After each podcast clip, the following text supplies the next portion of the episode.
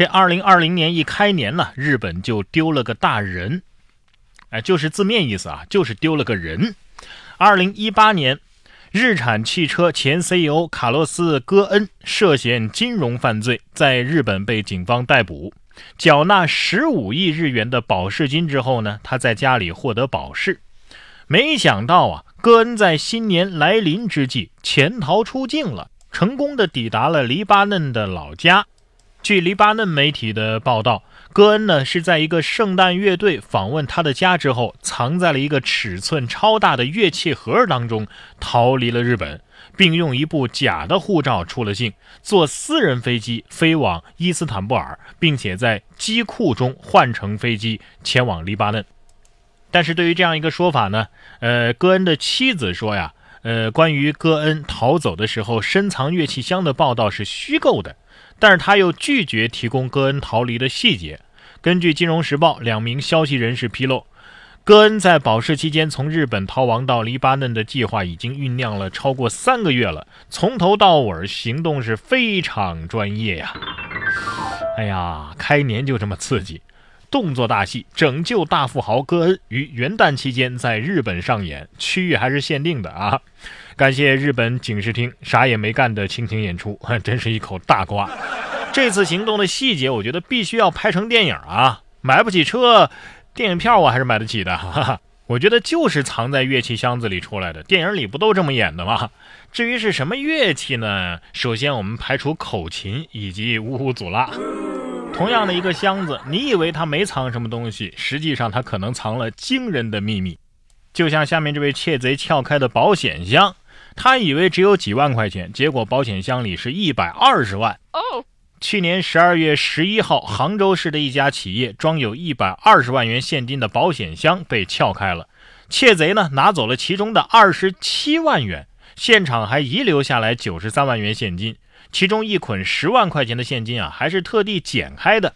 警方表示，嫌疑人田某在归案之后说呀，他在保险箱前是纠结了很久。想到做坏人也不能做得太绝，所以只拿走了二十七万。田某说呀，自己原本计划偷个几万块钱就差不多了，结果谁知道一撬开保险箱，哎呀，里边这么多现金，他都给惊呆了。但是他并不敢多拿，于是呢，剪开了十万块钱一捆的现金，只拿走了其中的三万。准备回去的时候，他想到，哎，自己还有一个二十来万的欠款，于是又返回财务室拿了二十四万。当田某再次踏上天台准备离开的时候，内心又起了斗争，想着我干脆啊一不做二不休啊，我全部偷走，说不定就能改变自己的命运啊。于是他又纠结的第三次返回了财务室，在保险箱前，哎呀，纠结很久。田某心想，我已经偷了二十七万了，厂里已经有很大的损失了，不能继续害这个厂，于是就拿着手中的二十七万离开了。哎。说你点什么好呢？宁肯做个这么拧巴的坏人，你也不愿意清清白白的做个好人。你这，你这不叫善，你这只是怂。我跟你说，贼就是贼，没什么好贼坏贼之分啊。最多最多只能说良心未泯，你还有救。有网友居然猜测他是不是扛不动？怎么可能呢？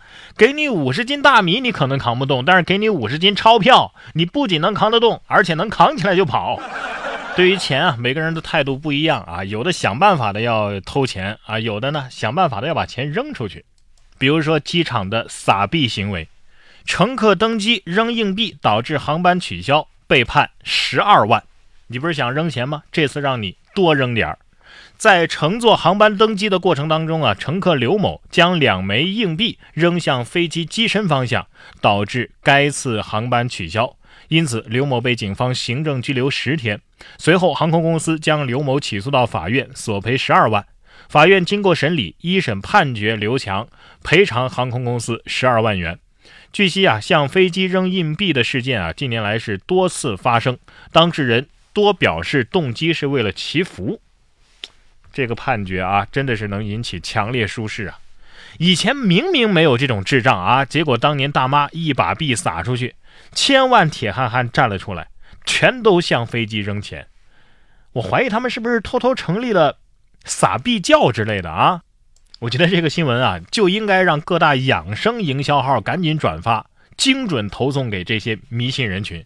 标题都替你们想好了，就叫“二零二零开年大案，不看损失十二万”。男子上飞机前做了这件事儿，倾家荡产。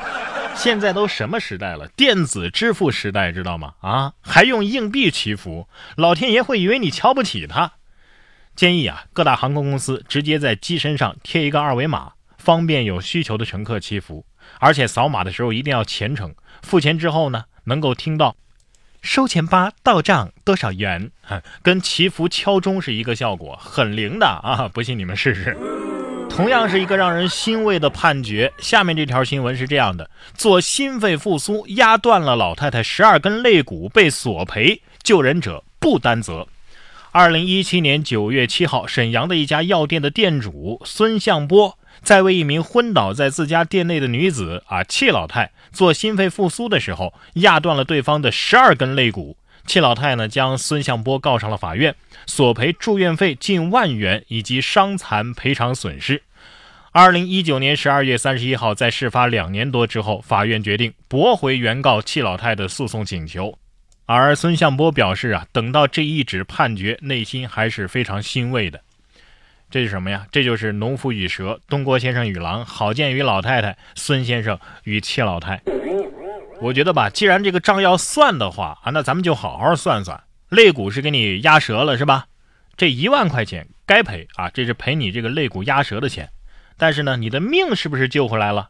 你老太太一条命，就算你二十万吧。用你这条命的二十万抵那压断肋骨的一万块钱，哎，老太太，你再给孙先生十九万，这事儿就算扯平了。你也不想想啊，如果命和肋骨只能选一个。你命都没了，你还要肋骨干嘛呀？啊，在棺材里数着玩吗？老太太和她的家人不该不懂这个道理啊！哎，就算一开始啊没转过这个弯儿，两年时间啊也该懂了吧？这已经不是蠢了，这是单纯的坏呀！说到坏，下面这位男子啊才真是使坏使坏的。男子高空投屎半个月，只因为家里的马桶坏了。最近，在西安市碑林区一个家属院内啊，有人将排泄物扔到车上、路上，而且不止一两次。民警接到反映之后啊，很快就锁定了扔粪便的男子。该男子二十七岁，起初他还不承认。在民警拿出证据之后，男子沉默了，说自己家里的马桶失修，才选择高空投屎。哎呀，真想让你扔了多少，你就自己吃多少。关键是你屎到临头了，你还狡辩；面对证据，你还不投降。你说你怎么想的呢？你以为自己是天使降临吗？